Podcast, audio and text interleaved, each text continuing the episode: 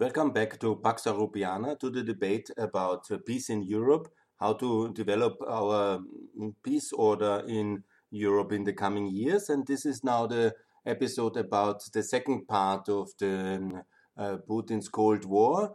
And uh, this is the period from his consolidation in power towards uh, basically until uh, the um, third presidency, the start of the third presidency.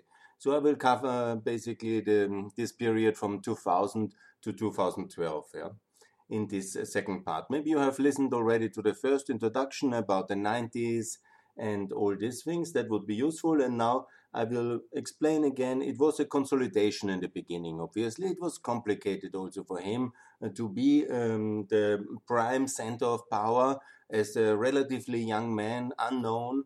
Obviously, he had to establish himself at home and he had uh, to establish himself abroad. And the world was anyhow very busy with uh, the tragic events of uh, September 11 and then the Afghanistan and Iraq war. And he somehow tried to play along he made this famous appearance in the German parliament, promising a free trade offer, a free trade area until Vladivostok. And he tried to make friends. He met famously with George Bush on the Slovenia meeting, looking in the eyes, seeing his soul, and all these things. Also, the West was interested in order to have. Uh, no chaos, uh, no conflict, and focus on uh, Afghanistan, Iraq, and the fight against terror, the war against terror. Obviously, that was the most uh, dominating issue of the 2000s. Obviously, we were also very divided about the decision to go to Iraq. You remember uh, Chirac and um, and Schröder opposing it. Europe completely divided. We were again a complete mess. And so it was wonderful basically for Putin to travel around, make friends, and continue to consolidate power. Only a few were really concerned uh, by uh, these uh, major transformations of economic power in Russia and his methods which he exploit and deployed, especially the Yukos affair. Some might remember it. It was, of course, dramatically how this power struggle was going from sector to sector, from area to area, from media to the oil industry. And by 2004, he more or less won his internal power struggle and he dominated the politics and the economics of his own country. But in that process, then he was, of course, totally surprised by the development, obviously not taking Europe very seriously, not taking NATO so seriously at that moment. But parallel uh, to all these things happened, of course, uh, NATO and EU enlargement. And in 2004, in March, was this uh, enlargement for uh, seven uh, countries. Basically, most of the um, Central and Eastern Europeans who joined NATO, they were also prior in EU in order to um, coordinate these memberships. And so, what happened on 1st of May 2004, the 10 countries joined the European Union. Only Cyprus was a special case. It didn't join NATO before because of a, a Turkish veto situation. So, but all others, uh, they have joined uh, the uh, NATO before, and then that's also the decent process. So suddenly, in a way, a new uh, geostrategic situation has uh, materialized. Obviously, it was not suddenly. It was happening already 15 years before, in the fall of the Cold War. It just took some time to prepare membership and to get everybody convinced and to prepare the countries for that one build a consensus, but in 2004 it materialized. Obviously, this led uh, to this uh, Rose Revolution uh, and also to the Ukrainian Orange Revolution. I've already talked a bit about it, but the spillover effect of good things is going very fast, also of negative things. Because, you know, we are in one media environment, people have relatives and friends, and they watch the media of other countries and they simply compare each other for example, the Ukrainians, they know Poland, they work there, they understand, or they know Lithuania very much. Yeah? They understand that Lithuania was with them in the Soviet Union and suddenly was in NATO and in EU. And especially Lithuania played a really big role at the end of the Soviet Union with this 13th of January uh, protests and the suppression of it and the leadership against it. And there was always a little bit of a competition in uh, the ex Soviet Union who is really the uh, country which uh, brought down the Soviet Union in a way between the Lithuanians and the Georgians. There's also others who have contributed, but these two ones were really the leading countries. So Georgians saw, oh, we are 2003, we still have Shevardnadze and all these problems and this chaos and poverty, while Lithuania is now a NATO and EU member. I mean, it must be uh, not only envy, but also um, surprise uh, in a way for the Georgian public that this kind of progress was possible. They wanted the same. And, and with uh, they had a leader who is uh, in, um, incorporating or symbolizing this kind of progress. And so uh, they went uh, for these protests against the election result. And then uh, came the transformation and all these reforms which have transformed Georgia extremely positive in the last 15 years. And it's amazing. And obviously, you know, I'm very much in favor of Georgia adopting the euro, joining NATO and the EU, and all this in the 2020s. But you have maybe listened already to the specific podcast about that one. So, this was, of course, wow, a big shock because after consolidation back home, Putin said, Oh, it's all mine, it's all good, and now I take care of my near abroad and the ex Soviet Union. Yeah? But uh, they have lived on and, and time has passed. So ultimately, they were already on a total different uh, world. Three of them in NATO and EU, the Baltic countries, Latvia, Lithuania, and Estonia, and uh, Georgia in revolution against a Soviet style um, personality of first class. Yeah?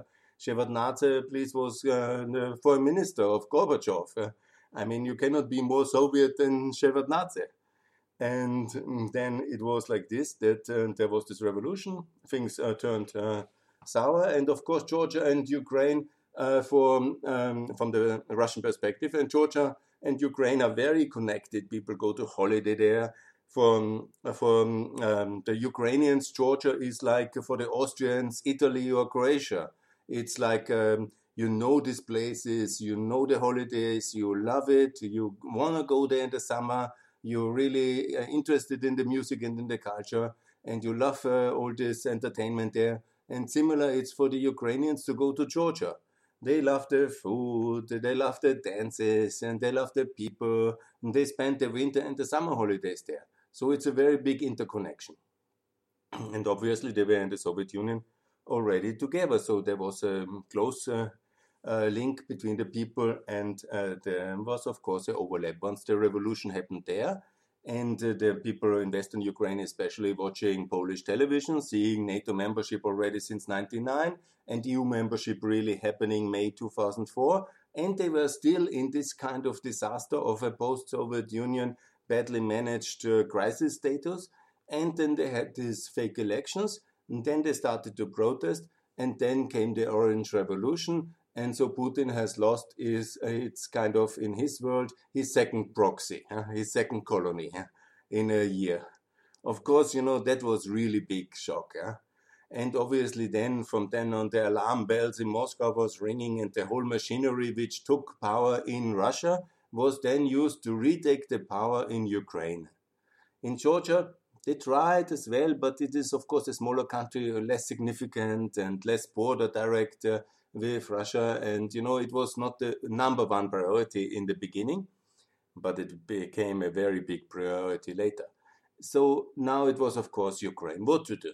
And obviously, there's a lot of economic links, a lot of people have mutual investment, friendship. So he started to mobilize all his uh, effort to block the progress of the Orange Revolution, to make friends in Europe, to avoid that Ukraine gets any European uh, perspective, and to do everything the Russian state and the Russian security apparatus could do internally, externally, in Ukraine, in Europe, in America, to make sure that the Ukrainian experiment of Orange Ukraine, a pro European Ukraine, will fail. He went so far to poison the Ukrainian president. Yushchenko. You remember his face when he was in Vienna? This totally disastrous of this um, uh, nuclear poisoning. I mean, nuclear poisoning is a good topic. It will come up very often in the Russian tools in the Second Cold War. But this was the test case, yeah. In Austria, luckily, the president was uh, uh saved. His health was uh, re-established, yeah. But still today, his face is scarred by this terrible poisoning. So situation is that uh, they were really going very far and they were determined. Yeah, they were determined to get Ukraine back into the Russian world. Yeah, and we in Europe, I'm apologizing, we were determined not to get involved. Yeah, because you know, of course, everybody did some handshakes and applauded. Yes, uh, but the Europeans were busy with the, in a way, um, digesting the enlargement of the ten countries. Then was also Romania and Bulgaria, which are more complicated tasks. They were also in the pipeline, so that was already clear in 2004. So nobody really wanted a big conflict with Putin because Putin went around, promised things, uh, talked about peace, made friends, was really nice to very unimportant Austrian or Luxembourgian politicians, uh, uh, shared presence, and to, showed himself in generally from the most splendid side if you were um, doing what he wanted. Yeah? And, and that was exactly the situation about this Austrian EU presidency 2004 and the situation in this uh, difficult, it was 2006, yeah. And then it was exactly this timing when the decisions were made about Ukraine getting, Orange Ukraine getting a EU candidacy or some kind of perspective or not. Obviously, it didn't get. Obviously, the Russian efforts in Kiev to destabilize and make a lot of um, divisions in Orange Ukraine were very successful. And obviously, they worked with all the methods they could. It ended already in 2008, more or less. And in 2010, uh, no surprise, they put their guy back into power.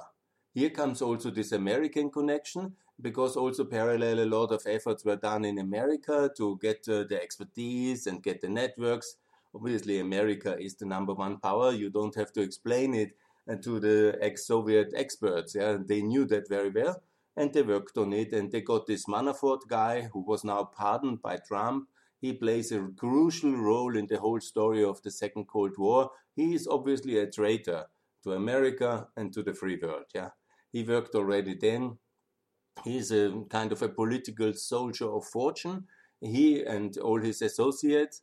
He worked uh, already in Ukraine to get uh, Yanukovych back in power it was then achieved in 2010, and it's no surprise that he had a lot of complicity from various people.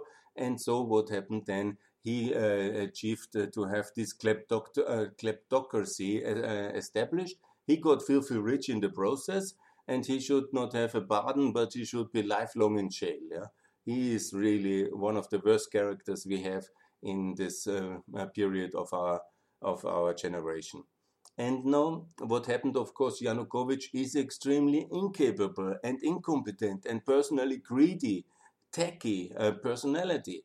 You know, in this uh, three and a half years or four years until he was in power again, in this uh, 2010, 12, uh, 13 until he left in February, 2000, uh, fled in 2014, he was stealing as much as he could, built up a really very corrupt, but I'm talking about unbelievable corrupt system of uh, permanent stealing and uh, institutionalized corruption. It was a complete uh, disaster. And he then fled with a lot of money. The estimated volume of loss is about 40 billion, might be more, might be less but ultimately he was a complete disaster. I was personally in his villa in this uh, monastery, in this former monastery, where he built his kind of luxury palace and where he has also built this kind of party boat. Quite an interesting feature where you sit all these marmor tables and all is very tacky and you know this poker table.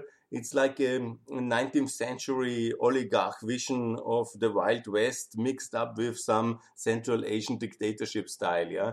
All with this fake gold you know and expensive stones and you know it's it was really a very bizarre thing. He was himself the estimated cost was $10 million, I was told.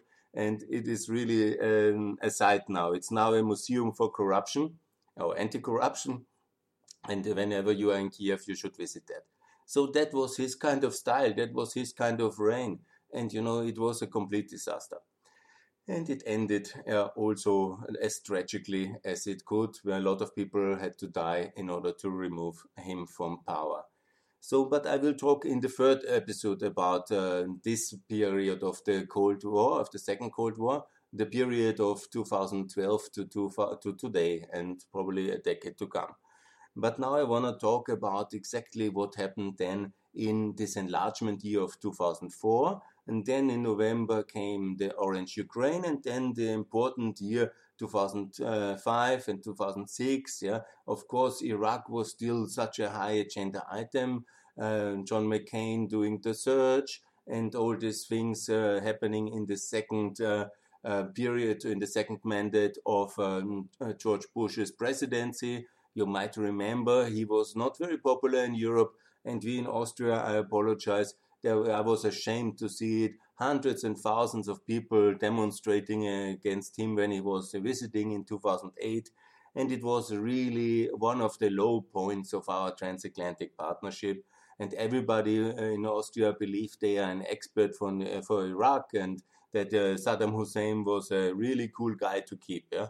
anyhow, I was one of the few. So already at then, a few people in Austria who already at time at that time criticized very much our politics as anti-American neutralism and complicity with the Iraqi dictatorship. But okay, that is not very popular positions to take. Anyhow, what happened then was obviously, and this is now the very important point, it is the Bucharest summit. At the end of his term in 2008, uh, it was also the issue of legacy and you know what uh, lasting impact. And obviously, um, the Americans saw the world really in geostrategic terms. Ukraine to be awarded and to join uh, the NATO, that would, of course, avoided the war in Ukraine later, and also to have uh, Georgia in NATO. That was the big issue in and also Macedonia. Don't forget, it was the three countries which were rejected at this uh, terrible Bucharest summit. Not completely terrible because it was at least possible to have Croatia and Albania in NATO. That is historic. Thank you very much, America, for securing these two countries. Thank you very much, George Bush, for making that possible. But obviously, you know, he tried very much with North Macedonia. No, that was Macedonia. Then came uh, the um, Greek delegation, a very incapable prime minister, very full of himself, uh, blocking this one, and you know, then later ended in total disaster. But obviously, the more significant uh, geostrategic issues were uh, the Ukrainian and the Georgian uh, debacle, because uh, Bush really tried to get it. Uh, Putin, who was himself in Bucharest, uh, there's this famous photos of this dinner together and then the Germans and the French, who are supposedly knowing Russia well and have always, you know, this kind of partly fear of Russia, partly this business case with Russia, and also this kind of really bad conscience about the Second World War and Russia, which is the Soviet Union myth that it is all only Russia, Russia, Russia, as if Ukraine would not have been part of the Soviet Union at that time, and most of the victims coming from Ukraine in the Second World War and under the Stalin dictatorship, by the way. But nevertheless, the Bucharest summit on Eastern Europe ended in a disaster.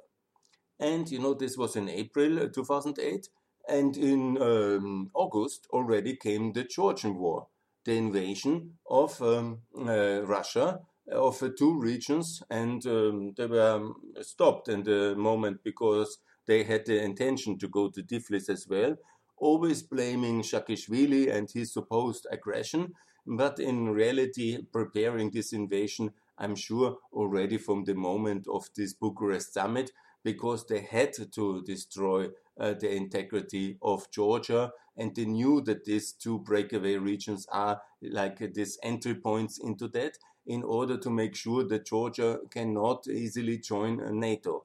And that definitely was the aim of the whole military operation in 2008 in the summer during the so-called Olympian peace. Yeah, so that is how it was. And uh, so uh, Georgia really played a big role. Obviously, you know, then came the Sarkozy mission and, you know, this European peacemaking, yes, and so. And suddenly they had no big impact uh, on the on the situation, but at least you know in a way of because uh, the Putin could portray himself as uh, not going to Tiflis and being reasonable and just going to his region.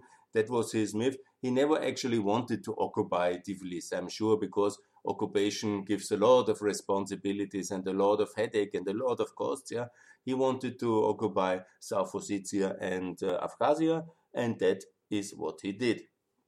And he wanted to make a point that there shall be no further NATO enlargement in the former Soviet Union. And uh, you know the appeasers uh, in Western Europe didn't know need this explanation because they understood that message from the beginning. That's why they opposed George Bush at the end of his presidency uh, already in Bucharest. And so the whole disaster of the escalation of uh, this first phase of the Cold War was going ahead.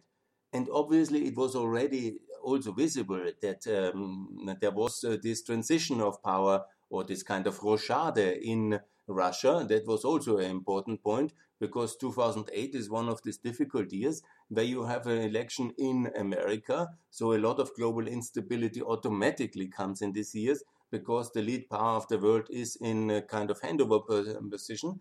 And also in Russia, it was uh, this transfer of power where Medvedev was, was moving into uh, the presidency and Putin stayed on as a prime minister. But obviously, there was uh, this was itchy in the beginning. They really didn't know how to handle that very well.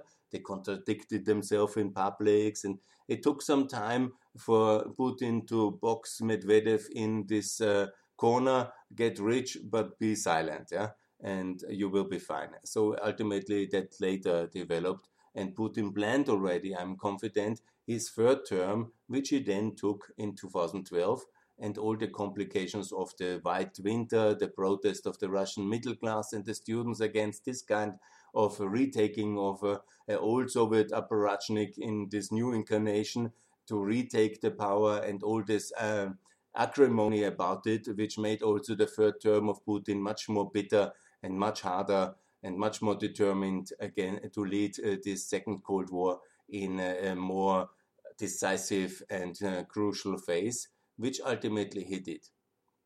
I want to mention, and this is important in this context as well, to understand that we have uh, basically also parallel Cold Wars, if you want to see it, in smaller versions, also with parts of the Arab world, and they were very hot in the 2000s, and also with China.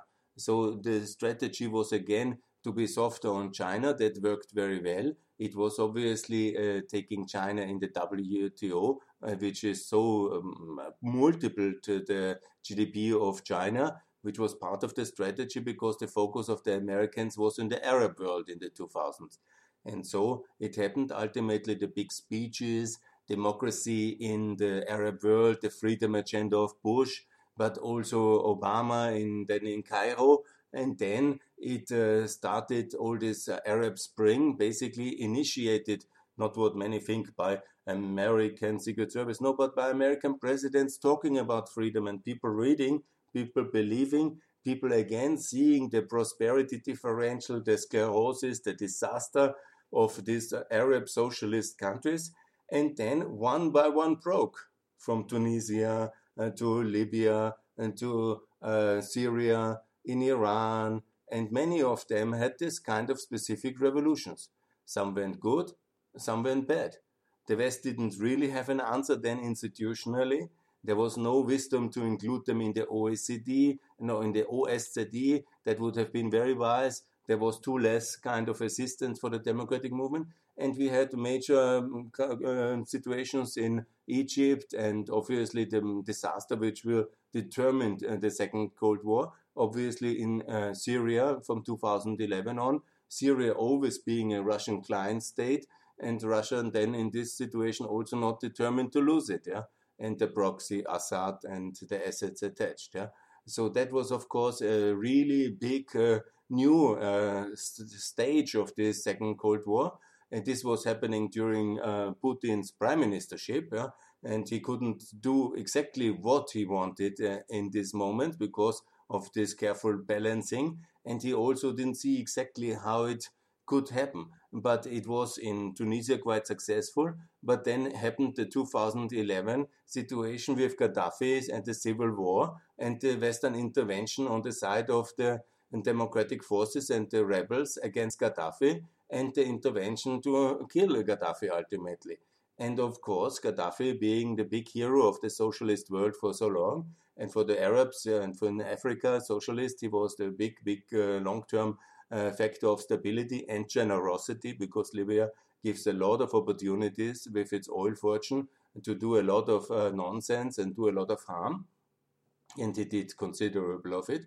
And uh, so ultimately he ended in this way in uh, 2011. And obviously, you know, at that uh, stage, uh, the Libyan um, intervention already, but also the emerging civil war in Syria was a huge geostrategic instability phase. Putin decided to, to, run the third term, and, and then he won it. The Russian middle class protesting, Clinton making her uh, big statements um, for democracy in Russia. And, you know, that was the framework where we are today. And then started the full escalation with his uh, third term, when he was determined uh, not to let, um, in his way, in his thinking, the West win uh, the Arab Spring and intervene more and more. And uh, this kind of paranoia which you develop when you're too long in power, you see all the world being against you. And this paranoia uh, with the White Russian situation, or the White Winter, not White Russian, but White Winter, and the Libyan um, um, uh, situation, and Syria led uh, to this kind of escalation where Putin was, in my view, already very determined yeah, to uh, lead an even stronger second phase of the Second Cold War, which he declared in 2007. But he could not really do so much. Uh, you know, just one war in Georgia. That was for him already a big thing. And then in 2012, when he came back, he was determined to put um, a stop to, in his view, Western expansionism in the world. And so we have uh, this kind of hot phase of uh, the Second Cold War, starting with the return of Putin to the third presidency and the situation in Libya, Syria escalating and then obviously the U- Ukrainian and Crimean crisis, which I will discover, which I will uh, describe in the next uh, part of this podcast series. So thanks a lot uh, for your attention. Excuse again my how can I say my Austrian English, yeah. And uh, you know, I hope you find it informative and useful. And I thank you very much for your attention. And um, I will prepare the next uh, series now the hottest phase of the Cold War from 2014 onwards, uh, what happened in Ukraine and Syria and how we really got there. But I will start with the great withdrawal of America, with the Rose Garden speech, and with the moment uh, Obama in 2013 gave uh, away uh, the uh, leadership of the free world and of the world in general, which America ultimately could have, should have, and if it has, it's of course a much better world. But Obama unfortunately gave it away in August uh, 2013. And that's why we are in this seven years crisis now. Thanks a lot for your attention.